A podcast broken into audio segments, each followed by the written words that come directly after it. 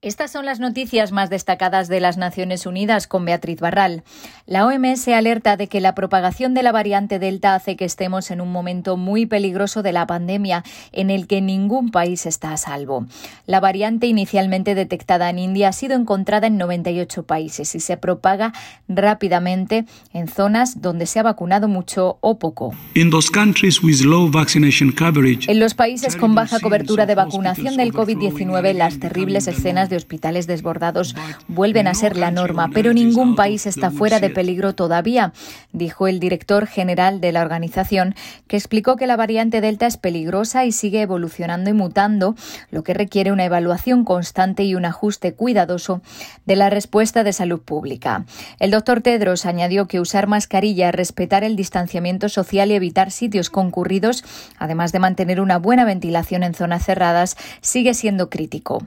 La directora científica de la organización, Sumia Swaminathan, explicó que entre la presencia de variantes más contagiosas es importante que se reciba la segunda dosis de la vacuna en el tiempo recomendado, ya que la pauta completa de vacunación ofrece el mayor grado de protección. El Programa Mundial de Alimentos ha iniciado la distribución de comida para niños en Venezuela. El primer envío de alimentos ha llegado al centro logístico en Maracaibo. Como las escuelas en Venezuela están actualmente cerradas, el programa proporcionará raciones para llevar a casa. Escuchamos al portavoz. Cada paquete de alimentos que se va a proporcionar a estos niños incluye 6 kilos de arroz, 4 de lentejas y 454 gramos de sal yodada, así como un litro de aceite vegetal. Cada ración de alimentos suma algo más de 11 kilos. Eso es lo que se proporcionará a cada niño. Los 42.000 paquetes de alimentos que llegan a Maracaibo se distribuirán en el primer mes de la operación, que tiene como objetivo llegar progresivamente hasta 185.000 niños y personal escolar para finales de este año y un millón y medio para finales del año escolar 2022-2023. La agencia de la ONU gestionará su propia cadena de suministro desde la compra de alimentos hasta la distribución en escuelas. Guatemala debe dejar inmediatamente de abusar de la ley para acosar a los jueces, dice el relator especial de la ONU sobre la independencia de los magistrados y abogados, que denuncia presiones a jueces que juzgan a exaltos cargos políticos. Diego García Sayán ha instado a las autoridades guatemaltecas a reforzar la protección del Poder Judicial y de los funcionarios públicos del país después de que un magistrado encargado de juzgar los casos presentados contra altos funcionarios del Gobierno indicara que había sido amenazado y perseguido por desconocidos.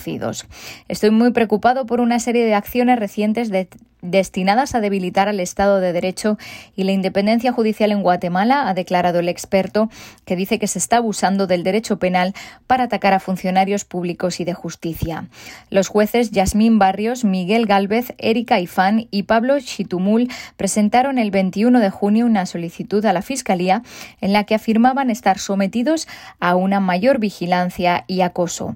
Son los encargados de juzgar casos de alto perfil que involucran a cargos públicos y miembros de pandillas, organizaciones militares o paramilitares. Y el secretario general ha pedido a Marruecos y el Frente Polisario que den el visto bueno a un nuevo enviado especial de la ONU para el Sáhara Occidental.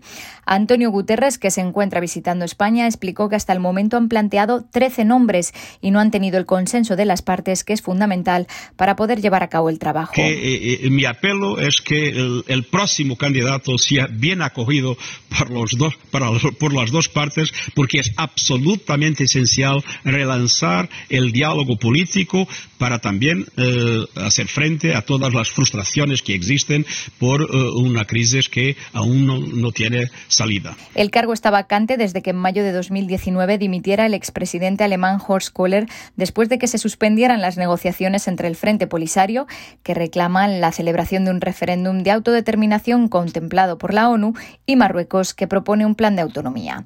Hasta aquí las noticias más destacadas de las Naciones Unidas.